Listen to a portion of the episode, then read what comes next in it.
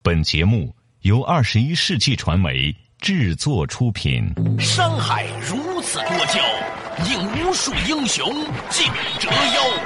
数风流人物，还看我是梁东。大家好，我是吴伯凡。两个男人孕育五年，梁东、吴伯凡帮你坐着打通经济生活任督二脉，东吴相对论。好戏马上开场。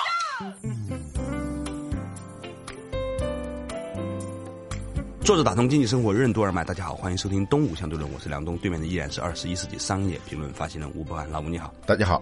最近我们看到一些很有意思的现象，就是以前呢，只有那大型的国企、央企啊，传统的饮食行业、连锁行业呢，动辄几万人，或者呢像富士康啊这种大型的制造业公司，几十万人。你现在发现中国也有那种几万人的那种互联网公司了，说不定有一天这些大的互联网公司过十万人，哇！你你不要以为十万人少哎，就鸟巢坐满。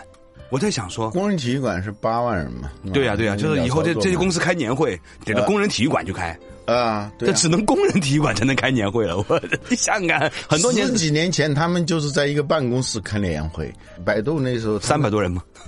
我进公司的三百人零四年啊，那个时候在北大那个资源宾馆，在宾馆里头办公嘛，啊，零四号房和零五号房嘛就两个房间嘛，是吧？啊，呃两 个宾馆的带着浴缸的房间， 隔壁还有一个搞桑拿馆的什么的，经常会有一些穿着高跟鞋女孩在他办公室面前走过，一些这个他 IT 们男编着程序的时候， 对哇，他们是那个亲眼看着百度长大的哈、哦现在这样的公司也是几万人的公司了。你知道这几万人和制造业的几万人是不一样的。这几万人的每一个人都是可以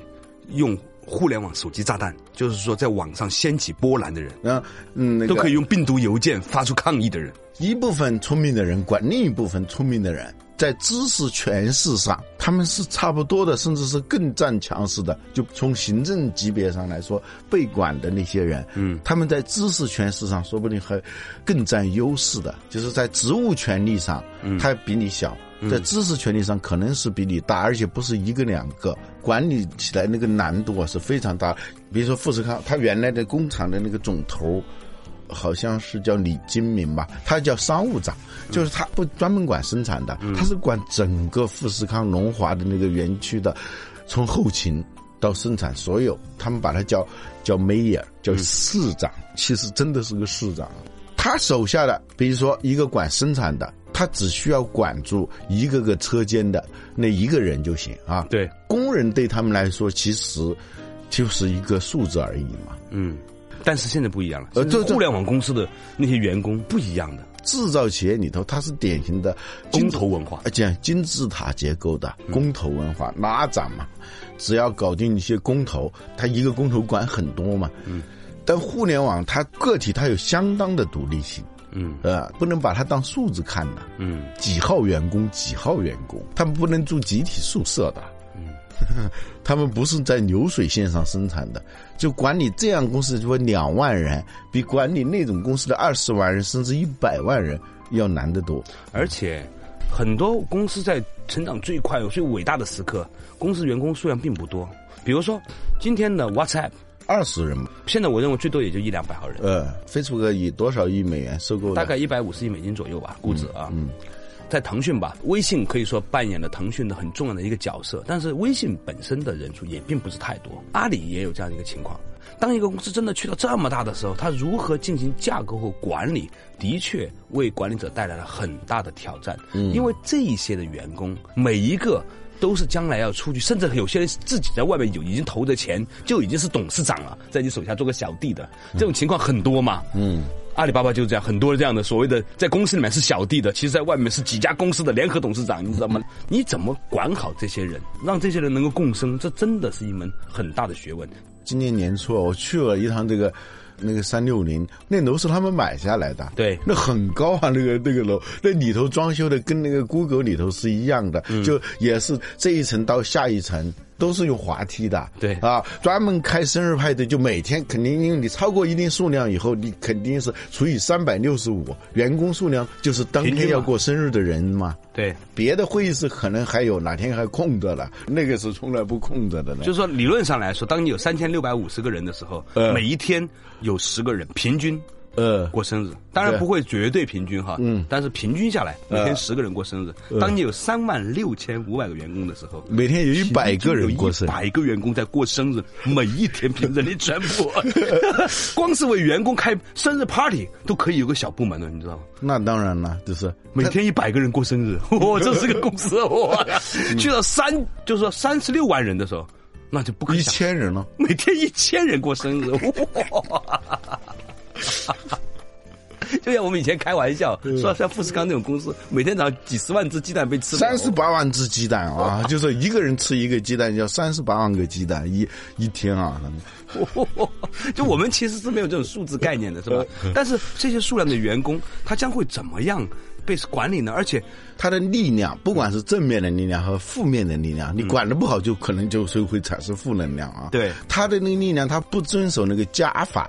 它是乘法的。嗯，比如说我的负面情绪，嗯，传导到你那儿的时候，嗯，它不是一个简单的把你的负面一加，它是放大的。嗯，在人一多的时候，所以那个传染病爆发起来，它可怕就在这里头。嗯，它是一传十，十传百，乘数效它应。是复合数、复合叠加的效应。嗯，呃，所以在这个公司里面也是一样，当一个公司大到一定程度的时候，它的很多事情也会发生了。比如说，如果发生了所谓的公司三角恋情，在一百个人里面会发生一个三角恋情的话就概率啊啊，概率假如哈啊那么一个一其万人实的公是司，这个概率是很小的。你发现我们过去上大学的时候，一个班上都有可能啊。对三角恋情嘛，啊这一百人里面有一对儿三角恋情是很正常的一个数字。啊，那么换句话来说一，万个人里头就有一百个，一百两万个人的公司，咱们不说 别的，现在这几个互联网公司都是两三万人以上的吧？对对两万个人的公司里面，嗯就是说同时有两百个三角恋情的故事在发生。是六百人哦。当然还不算重叠的是吧？中间有四角、五角，那就不说了哈。以每三角为独立单元来算的话，牵涉六百人，呃，两百个三角恋情在同时发生。你想想看，这意味着什么？哇，想起来都觉得好玩。 这个话题今天还没有破题哈。我们在想说，现在的高科技公司都变成越来越多员工的时候，该如何是好呢？也许我们咸吃萝卜淡操心，但是你想想看，就像我们自己的身体一样，当我们的身体开始膨胀的时候，是不是也意味着同样类似的情景呢？啊，作者打通经济生活任督二脉，东吴相对论。动辄几万人的大公司该如何进行架构管理？为什么有些公司大了以后，很多跟商业毫无关系的事情就会开始腐蚀公司？为什么通常超过一百五十人的公司就开始产生意志化的力量？为什么说即使路径正确，路况也很重要？欢迎收听《东吴相对论》，本期话题：大有大的难处。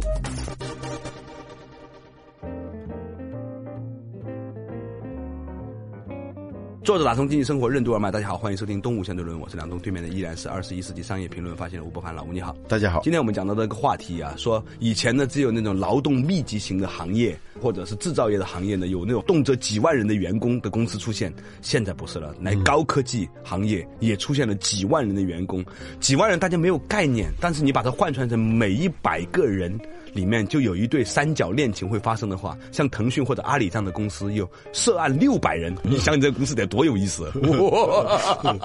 啊！这这不是专指腾讯、阿里哈，就任何一个两万以上的公司都有可能的。嗯，办公室恋情它总有一个概率的嘛。对对对。办公室恋情就多了，每十个人里面就有一对儿，我估计啊，每个办公室都在发生办公室恋情，你相不相信？以你在职场那么多年， 啊、冷眼旁观的情景， 哇，你想想看，这多么热烈的一件事情！在媒体界有一个有一个传奇的女性啊，啊那个她搅黄了几家媒体。呃，就是因为她一去，她发生的，她在任何，比如说一个一个媒体刚刚创刊，她去去了以后，她发生的不是三角，她有时候是四角，最后就是总编跟广告总监什么什么就。最后就打得一塌糊涂。本来公司吧应该是可以共患难，不能共享乐。一般是到了有一点成果的时候，需要分赃的时候，非啊，才才开始打嘛。对这个他一去，刚刚在创业阶段就就开始打起来了，而且这种爱恨情仇，有时候他要比比那种利益之争啊，他还要还具有摧毁力。因为它是涉及到是尊严、情感这些东西啊，非理性因素啊、啊所以他这个搅黄了好几个，一个很传奇的人物。如果你公司有几个这样的，那也是很麻烦的一个事情。对但是呢，这个你想想，这个概率永远是存在的。对啊就救助那种非常罕见的疾病的那些公益组织，嗯，随便一个我从来没听说过的一个病，嗯，他一说全国都是六十几万、八十几万、一百多万，因为他基数，我们的太大基数太大了嘛。嗯，那些比如说聋哑儿童，呃，失明的啊这些，这都是主流的了，都不都啊都没法引起小众关注的了。对，对对，就那种很罕见的，动动不动就像是瓷娃娃呀这种都是是吧？对。就最近瓷娃娃这个事情很热，对吧？对对以前我们都没有意识到，对现在不是这个冰桶这个事件，对就在讲瓷娃娃这个事儿嘛？啊对，这不说这个事儿，我们说回来，就是说一个公司大到一定程度的时候，林子大了，什么鸟都有都有，嗯啊，而且呢，这个事儿就会很很复杂，那么它就势必会带来一个问题，嗯，就是本来一个公司创立就一个目的，一伙人纠结在一起，为了一个商业的目的。为股东创造价值，为社会创造价值，有最好的产品、最好的商业模式。本来应该是干这个事儿啊，嗯但是当公司大到一定程度的时候，劳资纠纷啊、情感的问题，它跟商业毫无关系的那些权力问的题争夺、权力的啊争夺，就开始在腐蚀这个公司。嗯，所以有些时候有一些投资者哈、他们会这样去看一个公司的价值，就是你公司商业模式是对的，嗯，产品也还不错，市场也有。但是，就是因为你的组织结构大了之后呢，令到你的竞争力开始变差。嗯，换换句话来说，它有它的气数。嗯，任何一个公司有它的气数。当它一百人的时候，它是有这样的一个气质和气数的。嗯，当它是一千人的时候，一万人的时候，不能够仅仅用产品、市场、商业这一些逻辑去看待公司的价值了。好多问题。当公司小的时候，社会上存在这样的问题，但你的公司肯定不存在，对因为你的基数太小了。对呃，如果是当你超过了经验的数字啊，就是有的说是一百零五，有的说是一百五十人，一个组织啊，一个组织超过一百五十人吧，有一些人就会分离出去，就哪怕是他还是在这个公司里头，嗯，他会形成那种。呃或者叫小集体，或者叫潜在的叛军，嗯啊，或者是一种持不同政见小团体，嗯啊，山高皇帝远啊，公司里头你超过一百五十人的时候，你的权力的触角，你就一定会有一些死角存在，嗯啊，而且呢，这个社会所拥有的问题，就会跟你这个小池塘啊，就同频共振了。比如说，我们常常看到说这个吸毒这件事情，嗯啊，这两天不是说好多艺人都吸毒吗？嗯，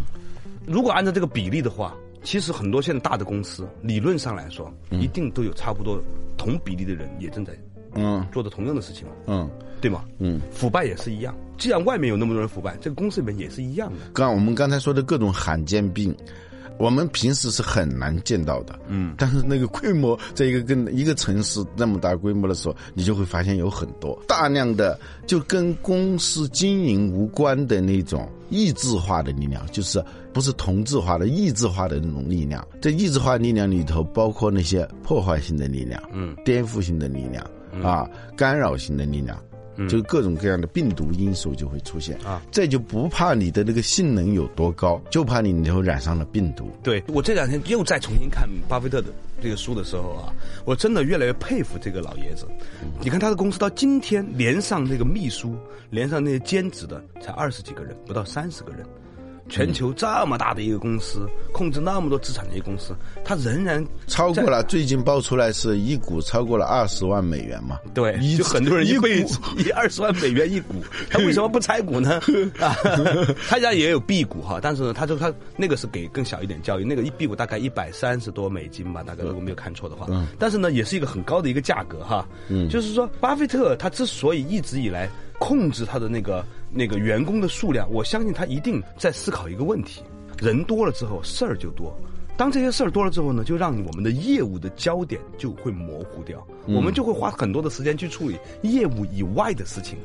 于是呢，你就不专注了啊，就砸哈，一砸呢，可能就就完蛋了。所以，哪怕是正确的商业模式，拥有良好的市场，还有足够的钱，但是你也不会继续往前进。嗯，参加一个研讨会，大家在讨论一个问题，嗯，讨论叫路径和路况的问题。对，就路径呢，就是说你选的这个路对不对？对方向搞错了没有？对你是往广州去的，结果你是我最后选的是去了非洲是金藏，往八达岭那边一走，那那你就去不了了。嗯这路径要选择对，但是路径并不是决定性的，嗯，因为路况也很重要。有的人他不顾路况，蛮干。比如说这条路突然在这个地方，它非常颠簸，甚至有很大的坑，还没有路灯，你晚上是不能走的，你非得要走，你不顾及这些东西，那你有可能就翻车哦，有可能车毁人亡的事情也能发生了。路径没有错，你不顾及这个路况的话，可能就有大问题。发生了塌方、洪水这一段是不能走的，这个时候你甚至要从这个路径上走出来啊，走上一段很大的弯路，再再绕回这条路上来，就是我们要充分考虑到这个路况的问题。嗯事实上就是说，好多公司商业模式、战略、市场，所有这些东西可能都没有问题，但是路况不一样了，啊车况也不一样了。对，嗯关键是车况， 是吧？都挺好的，可惜呢，你已经长胖了， 一切都很好，不过你已经太胖，走不动了，这对嗯你吧？说的人在胖，天在看 嘛哈。这句话我觉得，这句话是这样说的，叫“人在肥，天在看”。哇，好恶劣啊！ 稍事休息，马上继续回来。坐着打通经济生活，日人都外卖。今天我们在讲公司肥了怎么办。当一个组织开始臃肿，会出现怎样的问题？为什么有些公司大了以后，员工会变得争相不作为？为什么很多成功的创意产品都是小团队创造出来的？有钱有资源的大公司为什么往往做不好新产品？欢迎继续收听《东吴相对论》，本期话题：大有大的难处。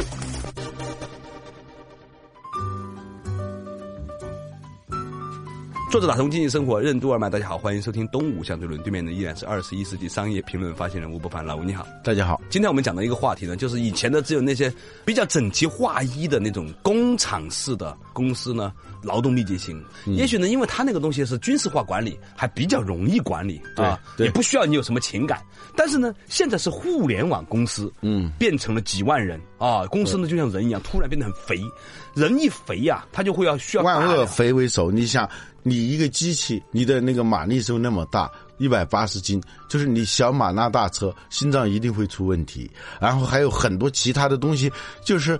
那个能耗和所有这些东西都超越了你的供给能力。对，啊肥的时候呢，由于各种脂肪也好啊，它会堆积在各个地方，包括血管内壁和关节，所以呢，它就会形成各种的阻力。同样一模一样的，当这个组织开始肥大的时候呢，它也会出现这种所谓的内耗和阻力的问题。嗯，本来一个信息沟通很容易的，因为组织的肥胖。它就会产生一种一一系列的连锁反应，比如说你的血粘稠度增加，对啊就是血血脂高了，粘稠度增加，就意味着它流动就慢嘛，对是吧？过去是清水。那个那个血液啊很干净，现在呢是变成了泥汤子，嗯，而且随时有可能淤塞。在这种情况下，人体它有自我补偿的这种能力，阻力太大了以后，它必须要加大那个呃血压。由于你的血液的粘稠度增加，就导致高血压。对，啊嗯组织也是一样的。当他发现说他推动不下去的时候，他就会建立一个强大的内部推动的一个机制。嗯，然后呢，就形成所谓的内部高压政策，更强大的考核啊，更强大的利益驱动啊，更强大的这种所谓的人事变革啊。就是一种补偿机制呢，又会带来相应的问题。以前完全没有这问题的时候，它就是没问题；出现了一个问题的时候，你就会想办法来解决这个问题。解决这个问题的时候，这个手段本身又产生了问题，产生了问题又需要方法来解决这个问题。我前段时间听说几个互联网大佬啊，嗯，齐聚一堂，在讨论一个问题：当公司肥到这个程度的时候该怎么办？有一些人说没问题，我公司再加些人也没问题，你们公司再加人肯定就不行了。但是呢，事实看来不是这样的。任何一个组织，当它大到一定程度的时候，它都会带来很强大的内耗，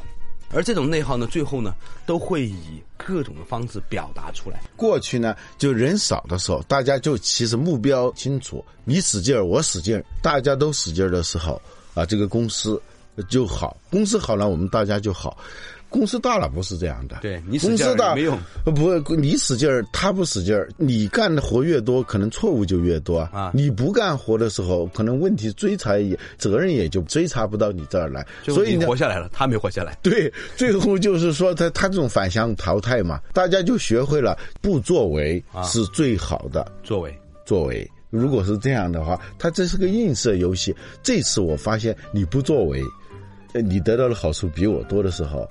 我下次我肯定会不作为。大家互相比谁的作为小，这个游戏就开始了，那就那就很好玩的。我暗中给你使点小招儿，让你更加不作为。它完全偏离最初的那个目标。管理说到底，它是目标管理，就由目标驱动的管理。现在目标还是明白的，但是做着做着，就是像吵架的时候，经常会出现这种情况。不他是对那个大目标的遗忘，然后就抓住一个个细节，就那么越吵越大。就是吵到完全偏离的跑题嘛，你平时聊天还跑题，吵架的更是要翻旧账最后嘛，嗯就翻旧账了， 对跟对对，跟这个事儿没关了。哎，为什为什么吵来着？对忘 了， 为什么？对，就公司到一定时候，目标就彻底的被遗忘，它对就完全陷到这种小的一个个。文本当中，一个个超文本不停的在链接这个超文本，跟最初的那个目标已经十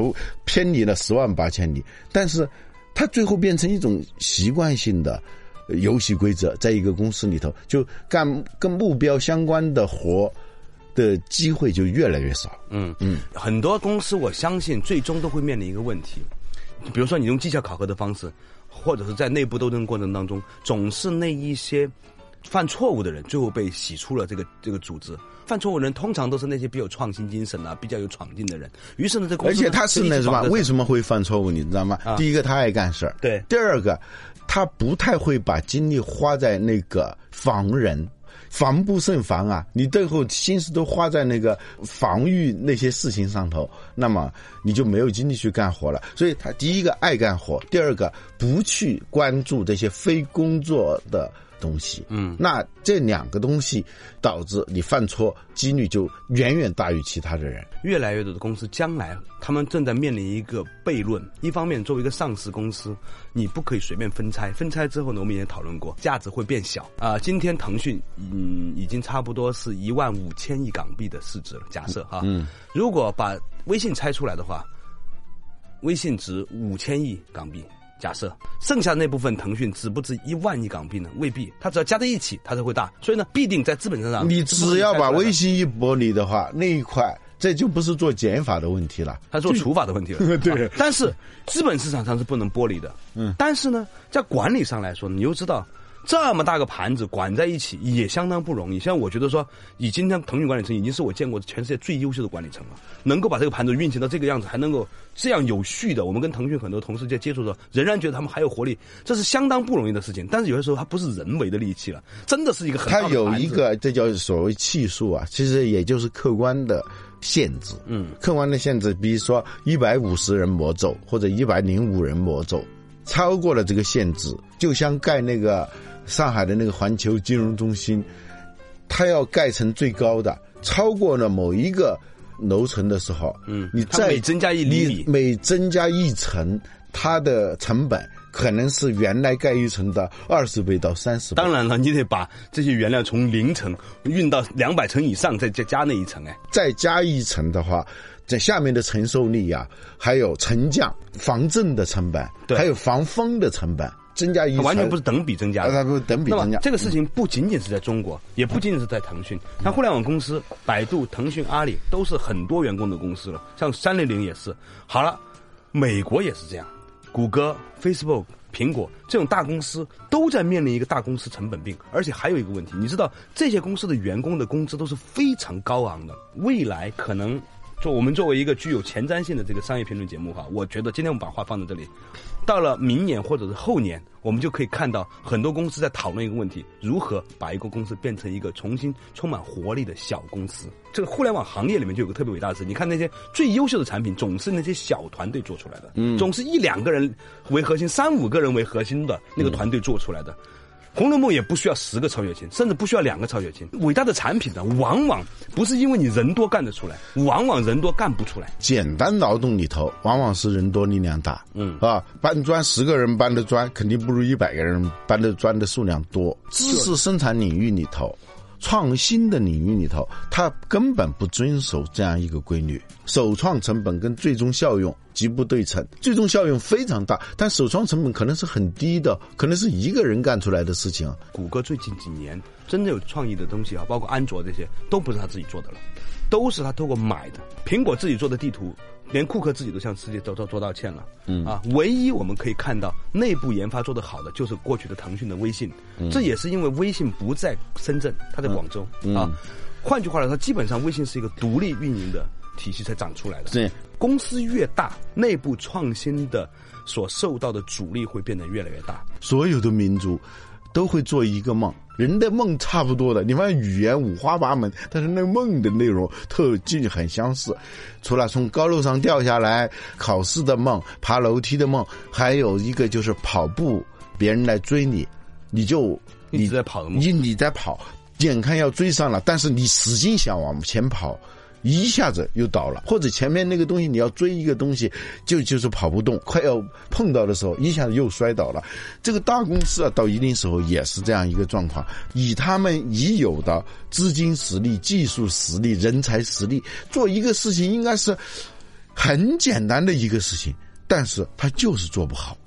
多余的钱只能做多余的事儿，人多余的人也只能做多余的事儿一样。当一个公司肥到一定程度的时候，多余的人就一定只能够让这个公司变得多余起来。就是小公司超过一百五十人，不是说不能管了，它应该是另外一种形式来管了。大公司到一定程度的时候，两万人差不多是一个分界点，管理四万人的公司的难度，绝对不只是管理两万人公司的难度的两倍，它是一个乘乘数效应。呃有人算过是两万，就是两万两千五百就就是一百五十的平方，两万二千五百，多于这个东西的时候，管理难度就倍增。所以不要担心说，哎呦，面对着这样一帮大佬，我们丧失创业的勇气和决心。其实它大有大的难处。一言以蔽之，当整个时代都知道减肥是必须的，万恶肥为首的时候，公司管理层也必须要意识到，公司的肥胖依然是公司带来一系列慢性疾病的主要原因。好了，感谢大家收听今天的《动物相对论》，我们期待着明年去讨论哪一家公司正在减肥的话题。